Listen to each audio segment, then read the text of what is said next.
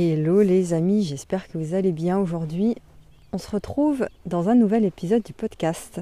Je voulais parler d'un sujet que euh, je voulais aborder depuis pas mal de temps parce que c'est un, sujet fondamental euh, pour tout le monde, peu importe qui vous êtes euh, aujourd'hui.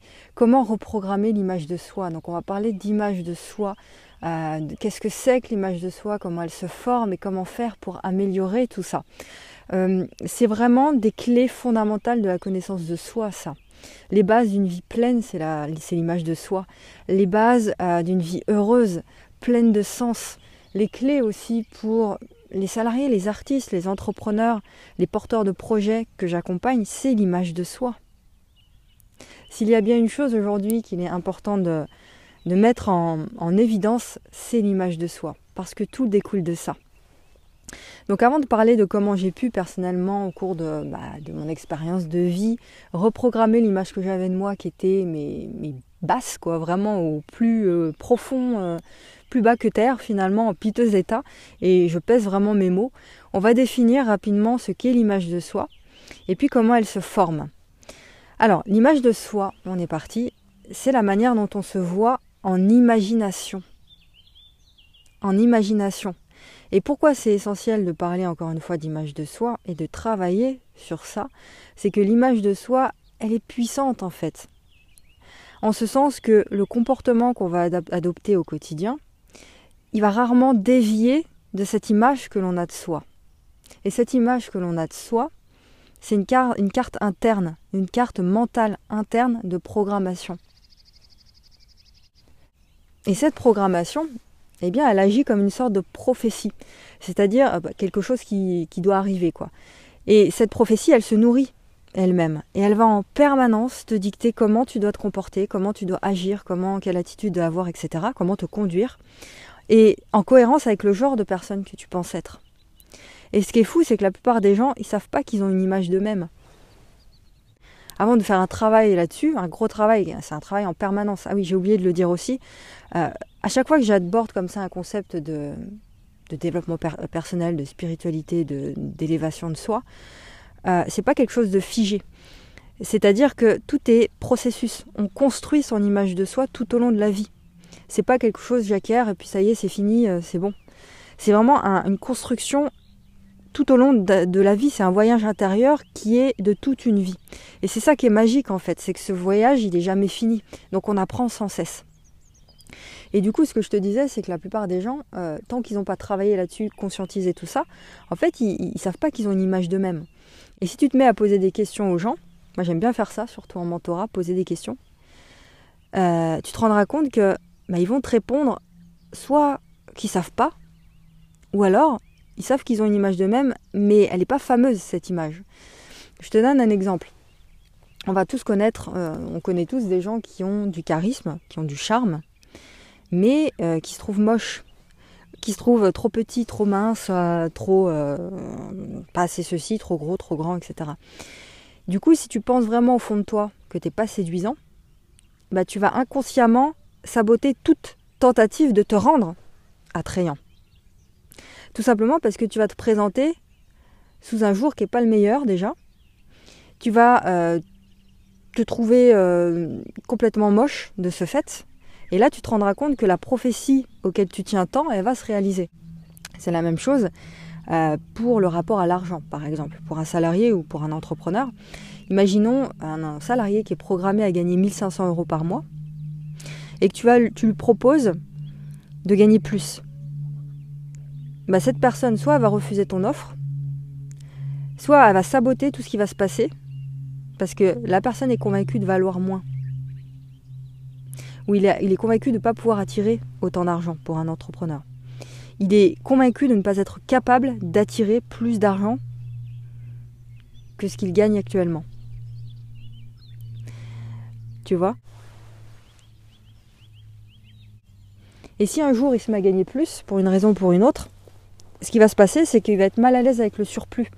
Donc il va se mettre à dépenser le surplus, il va le prêter à tout le monde, n'importe qui, il va trouver une manière de s'en débarrasser, une manière de se saboter. Et en réalité, ce que tu penses de toi, ça a un effet sur les sentiments que les autres vont exprimer à ton égard également. Tout simplement parce que 90% de ce que tu communiques, c'est inconscient. Et les gens qui nous entourent, ils répondent sans cesse à ça.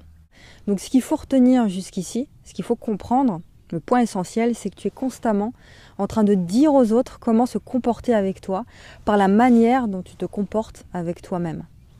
Je répète ça. Je répète, euh, tu es constamment en train de dire aux autres comment se comporter avec toi par la manière dont tu te comportes avec toi-même. Donc maintenant, on va passer à comment se forme justement l'image de soi. On va parler de l'impact du conditionnement familiaux, sociétaux, religieux, etc. On va commencer par notre petite enfance. Euh, c'est vrai que certains des messages qu'on a reçus de la part de nos parents, de la part d'une autorité supérieure quand on était euh, tout petit, euh, c'était souvent des messages positifs, des sentiments positifs. Mais par la suite, quand on a grandi, bah, beaucoup de ces sentiments n'étaient plus positifs.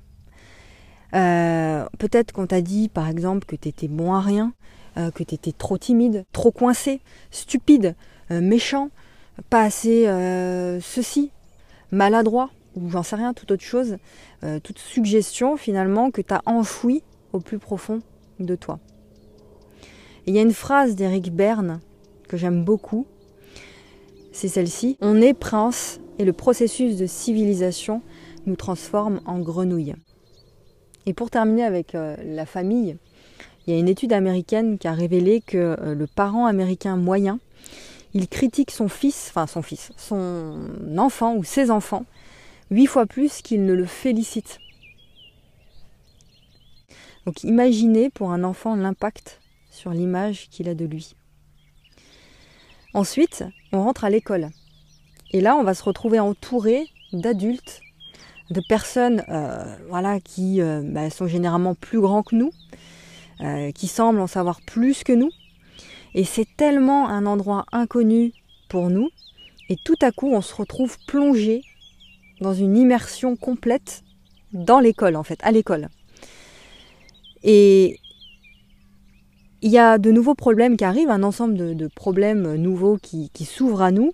Euh, un truc, on, on a l'impression qu'il n'y a pas de solution finalement. Et on rentre dans une sorte de cercle vicieux où on va nous modeler les uns après les autres à un système, une organisation bah, qui colle à tout le monde finalement, une organisation facile à contrôler, c'est-à-dire c'est la même pour tout. Pourquoi c'est la même pour tous, ce, système, cette organisation? Bah, Pour permettre un meilleur contrôle finalement euh, bah, de, des personnes qui composent l'organisation. Donc on te colle le même, la même organisation à tout le monde. Donc finalement, tout ce qui est ton unicité, tes singularités, tes particularités, euh, tout ce qui fait qui tu es en tant qu'individu, euh, bah, c'est pas mis en avant du tout, c'est complètement euh, mis de côté et piétiné. Les maîtres, les maîtresses, les profs, eh bien ils vont petit à petit, de façon complètement involontaire évidemment, bah, mettre de côté notre génie, notre talent particulier, dans cette tentative de nous modeler. Évidemment, je parle de que c'est involontaire parce que euh, on ne peut pas dire que les profs aujourd'hui ou les maîtres, euh, les maîtresses font exprès de faire ça. Euh, la plupart n'ont même pas conscience de ça. Genre, je ne sais pas s'il y a des, des profs dans l'école, j'en sais rien, enfin qui écoutent cet épisode. Mais dites-moi d'ailleurs si c'est votre cas, si vous êtes dans l'éducation nationale ou autre, comment vous ressentez ce truc-là? Vous pouvez le mettre en commentaire. Mais c'est involontaire, inconscient pour la plupart. Donc on reste assis sur une chaise en tant qu'enfant à l'école, à tout le début de notre vie, euh, à écouter, à engranger une tonne d'informations finalement, à écouter des gens qui euh, nous parlent de trucs qui euh, ne nous intéressent pas pour la plupart. Et puis voilà, on doit demander la permission pour dire quelque chose, on doit lever la main pour, pour s'exprimer. et donc finalement notre spontanéité d'enfant disparaît dans une espèce de course qui est destinée à faire de nous des encyclopédies vivantes qui est destiné à faire de nous des personnes qui recrachons du savoir lors des examens. C'est une course qui est censée nous faire faire de nous des adultes finalement. Et j'y vais fort volontairement là dans ma façon de m'exprimer, mais c'est vraiment comme ça qu'avec le temps, personnellement, je conçois l'école. Et que j'ai conçu ma propre expérience en tant que personne qui a fait des études. Euh, et juste au moment où vous commencez justement à comprendre un peu plus la vie, à vous exprimer davantage, et eh bien là, paf, la puberté elle arrive, l'adolescence et tout. Et le simple fait d'être en vie, c'est lourd pour un adolescent. C'est embarrassant. Donc on essaie malgré tout de nous exprimer. T'as nos parents, nos profs, euh, les gens autour de nous qui vont bah, nous mettre des doutes, volontairement ou involontairement, mais voilà, qui vont nous mettre des doutes, qui n'ont pas une estime d'eux-mêmes qui est au top. Donc ils vont nous transmettre leur propre peur sur notre chemin, ils vont même nous rabaisser, encore une fois, volontairement ou pas, mais l'idée c'est pour que eux se sentent plus forts, plus grands et avec plus de valeur. Et ça c'est terrible pour un adolescent et pour un individu en tant que tel. C'est pareil, il y a une étude, des recherches qui montrent qu'à l'âge de 14 ans, 98% des enfants ont une image négative d'eux-mêmes. À 14 ans, 98% des enfants ont une image négative d'eux-mêmes. On se sent tellement impuissant à partir de cet âge-là que ce sentiment d'impuissance nous colle à la peau finalement. À différentes échelles selon chacun, selon euh, l'éducation de chacun, les lieux que chacun a fréquentés euh, plus jeune. Mais au fond de nous, beaucoup d'entre nous ont grandi avec cette image de nous impuissants, faibles, rabaissés, ternes. Et quand on acquiert un petit peu de succès, c'est-à-dire qu'on a le bac, le brevet, on a un diplôme, euh, un emploi en entreprise, etc., où on crée notre, notre entreprise, on peut avoir un sentiment de pouvoir, parce qu'on a réussi ça, mais ce sentiment, il vient pas toujours de notre moi authentique, mais uniquement du statut qu'on acquiert grâce à nos réussites et nos études. D'où l'importance vraiment de s'analyser, de connaître, de connaître les trois mois qu'on va voir euh, tout à l'heure, moi MOI, que je vais, dont je vais parler tout à l'heure. Et en tant qu'empathe hypersensible, juste un mot par rapport euh, aux hypersensibles, euh, on ressent beaucoup, enfin personnellement je le ressens beaucoup ça, que en regardant les gens autour de moi, j'ai l'impression que ce qu'ils ont accompli, ça avait pour but de compenser beaucoup des choses qu'ils ont accomplies, avait pour but de compenser leur sentiment d'insuffisance en fait, d'infériorité. Et pour être honnête, je suis passée aussi par ça. Je pense qu'on y passe tous pour compenser quelque chose d'insuffisant, d'impuissant. Mais quand on décide de prendre sa vie en main, de prendre ses responsabilités, on se met à analyser notre propre image de nous, négative, et là on peut faire du changement. Prendre la responsabilité de sa vie, c'est prendre la responsabilité de la façon dont je choisis de me voir. Et de me respecter avec mes particularités d'hypersensible, de haut potentiel émotionnel. C'est comme ça, personnellement, que j'ai euh, bah, vu la chose. Je vais mettre mon bonheur, je vais mettre mon cœur, je vais mettre ma personne en priorité et tout le reste suivra.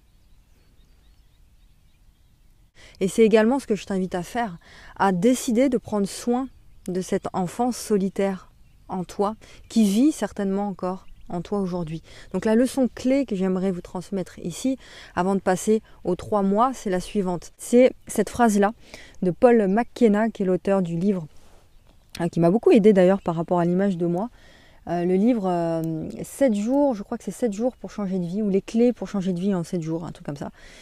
La phrase c'est celle-ci, c'est parce que vous perdez tellement de temps et d'énergie à cacher au monde l'image négative que vous avez de vous-même, que vous ne vivez pas encore tel que vous le rêvez. Et dans l'exercice qu'on va faire ensemble tout à l'heure, euh, on va parler du soi projeté, du soi redouté et du soi authentique, avec un petit exercice qui va vous aider à vous voir différemment. Alors, on va passer aux trois mois. on va résumer ici parce que sinon ça va être beaucoup trop long. Euh, au centre de tout, il y a le moi authentique. Ton moi authentique. Ça veut dire euh, la réalité concernant ce que tu es et qui tu es.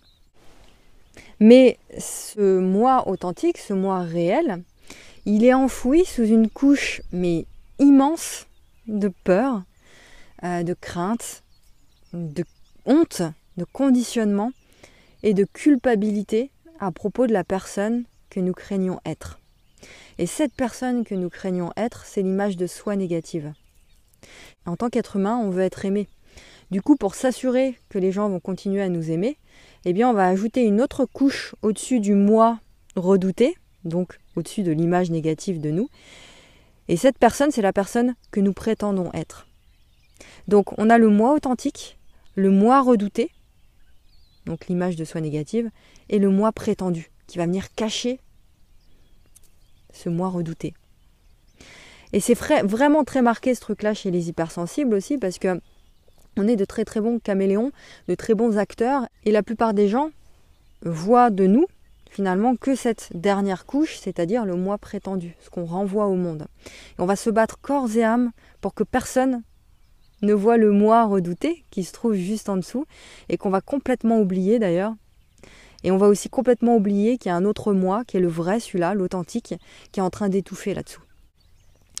Et Paul McKenna, que j'ai cité tout à l'heure, il cite à nouveau Lorsque vous commencez à déterrer le vrai moi en dessous de celui que vous avez peur d'être et de celui que vous prétendez être, vous passez de la position de passager à conducteur. Lorsque le vrai moi conduit le bus de votre vie, vous êtes plus à l'aise, vous vous amusez davantage et vous avez plus de vous-même dans votre vie. Je répète, lorsque vous commencerez à déterrer le vrai moi en dessous de celui que vous avez peur d'être et de celui que vous prétendez être, vous pouvez euh, vous passer de la position de passager à conducteur. Lorsque le vrai moi conduit le bus, vous êtes plus à l'aise, vous vous amusez davantage et vous avez plus de vous-même dans votre vie.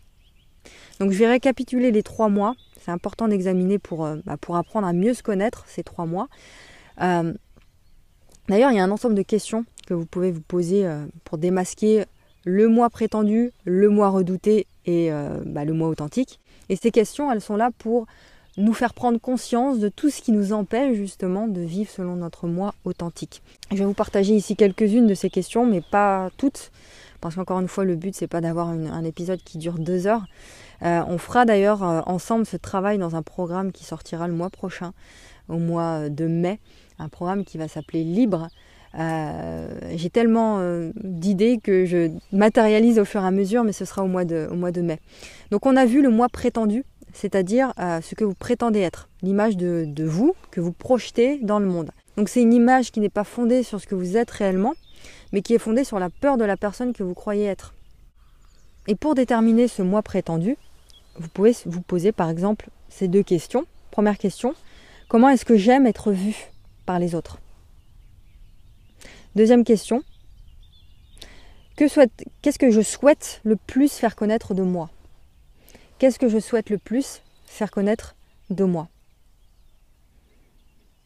Donc ça, c'est l'image que nous projetons au monde, qui est une image qui n'est pas nous, qui est une image qui n'est pas fondée sur ce qu'on est réellement, mais sur la personne que nous croyons être, ou que nous voulons projeter au monde.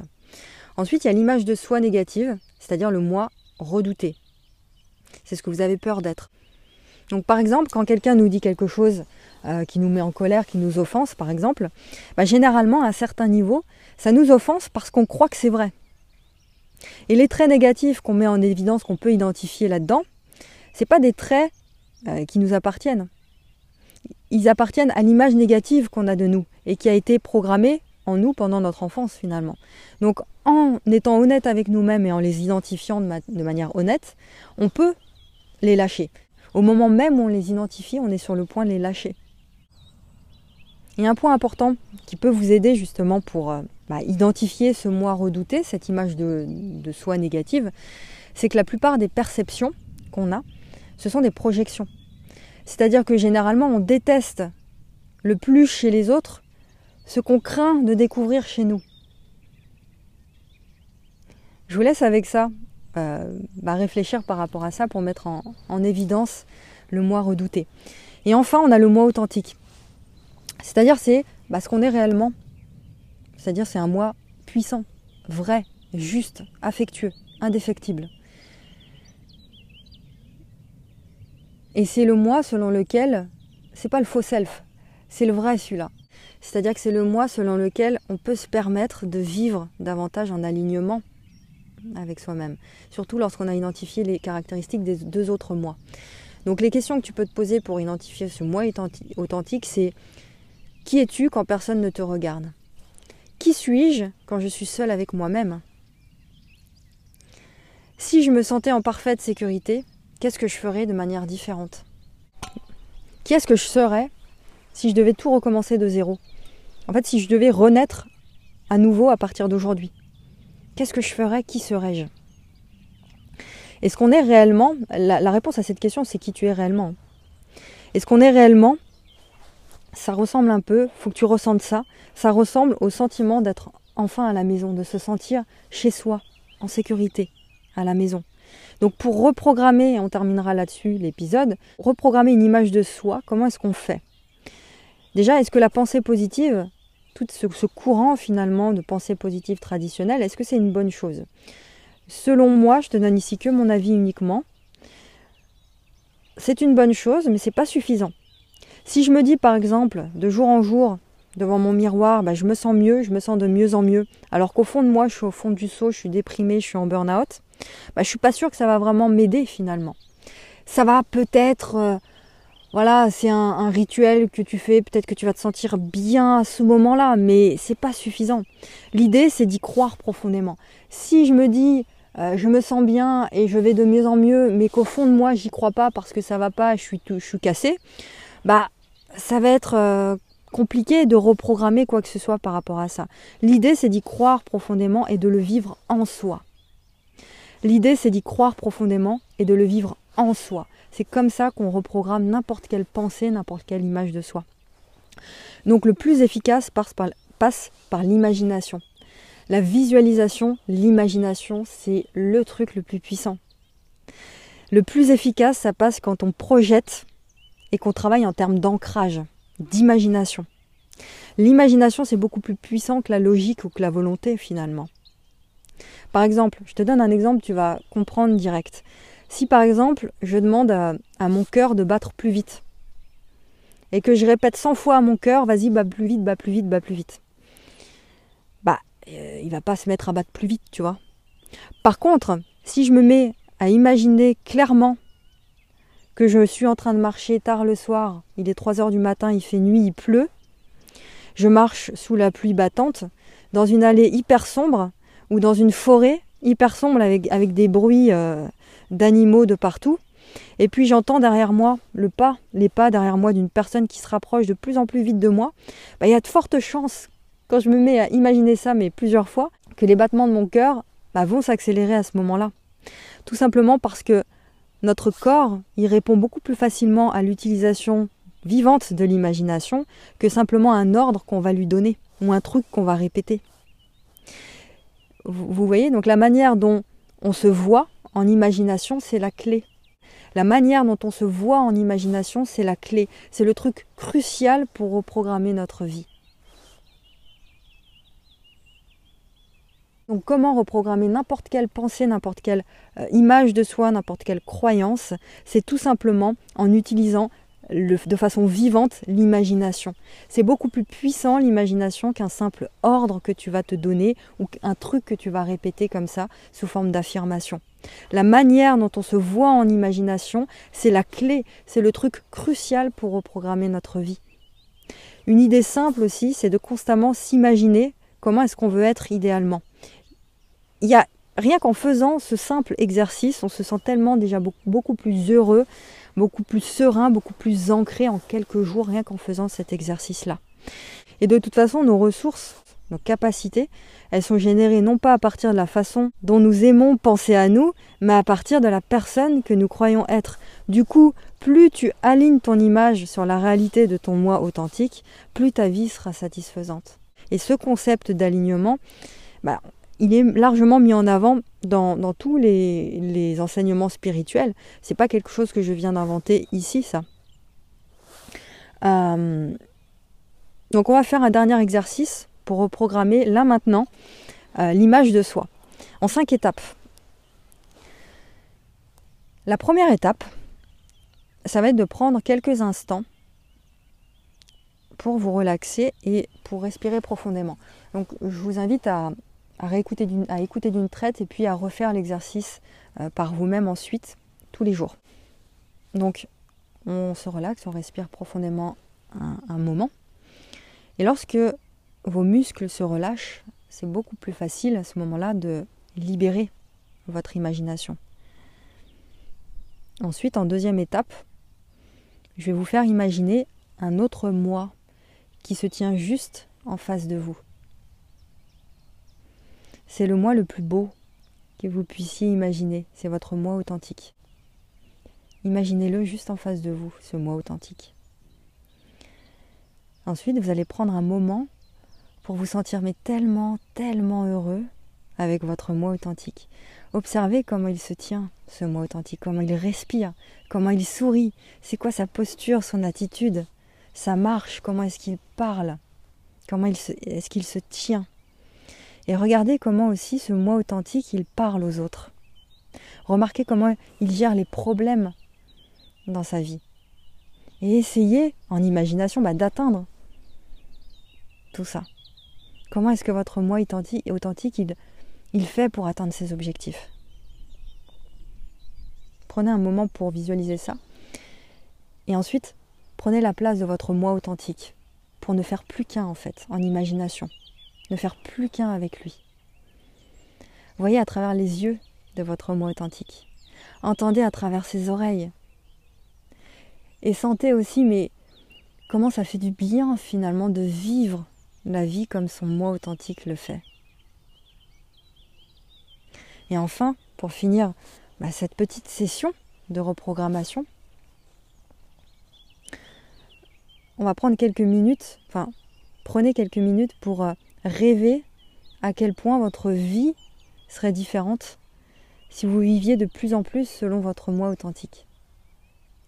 Vous pouvez par exemple vous imaginer euh, bah, vivre de façon authentique, vulnérable, vraie, n'importe quelle situation réelle du passé que vous avez déjà vécu, mais là, mettez-y de, de l'authenticité, mettez-y votre moi authentique. N'importe quelle situation réelle du passé, du présent et du futur. J'espère que ça, ça vous aura aidé, cet exercice et ce podcast d'ailleurs en entier. Euh, comme tous ces podcasts qui sont un peu plus longs que les autres, je vous invite vraiment à réécouter plusieurs fois. Euh, parce que d'une seule traite, c'est trop lourd et je pense que c'est nécessaire d'écouter plusieurs fois. Euh, peut-être ce soir ou, ou demain. Mais vivre sa vérité, finalement exprimer sa vérité telle qu'on l'imagine, telle qu'elle est pour nous, telle qu'elle est juste et belle pour nous, bah ça c'est la plus belle des choses qu'on puisse vivre. Qu'est-ce que vous en pensez? Parce que quand on commence à vivre la vérité de notre moi authentique, de notre vrai self, bah c'est là que ça va devenir de plus en plus facile pour nous d'agir. On sera moins dans la force, on sera moins dans, dans le fait de subir, de se soumettre à d'autres, de se soumettre à ses propres émotions. Donc je terminerai en disant que lorsque celui ou celle que nous pensons être en imagination et celui ou celle que nous sommes réellement coïncident, ces deux images, eh bien, on commence à se sentir mieux avec nous-mêmes. Et finalement, notre vie à l'extérieur change également. Et c'est ce que je vous souhaite vraiment, parce que vous êtes unique et personne ne fait les choses comme vous les faites, comme ce moi authentique les fait. Voilà, c'est votre don unique à apporter au monde et je vous souhaite vraiment de. Je nous souhaite à tous de nous aligner davantage à, ce moi authentique. Voilà, je vous laisse avec ça. Comment reprogrammer votre image de vous en quelques jours? Euh, faites l'exercice plusieurs fois.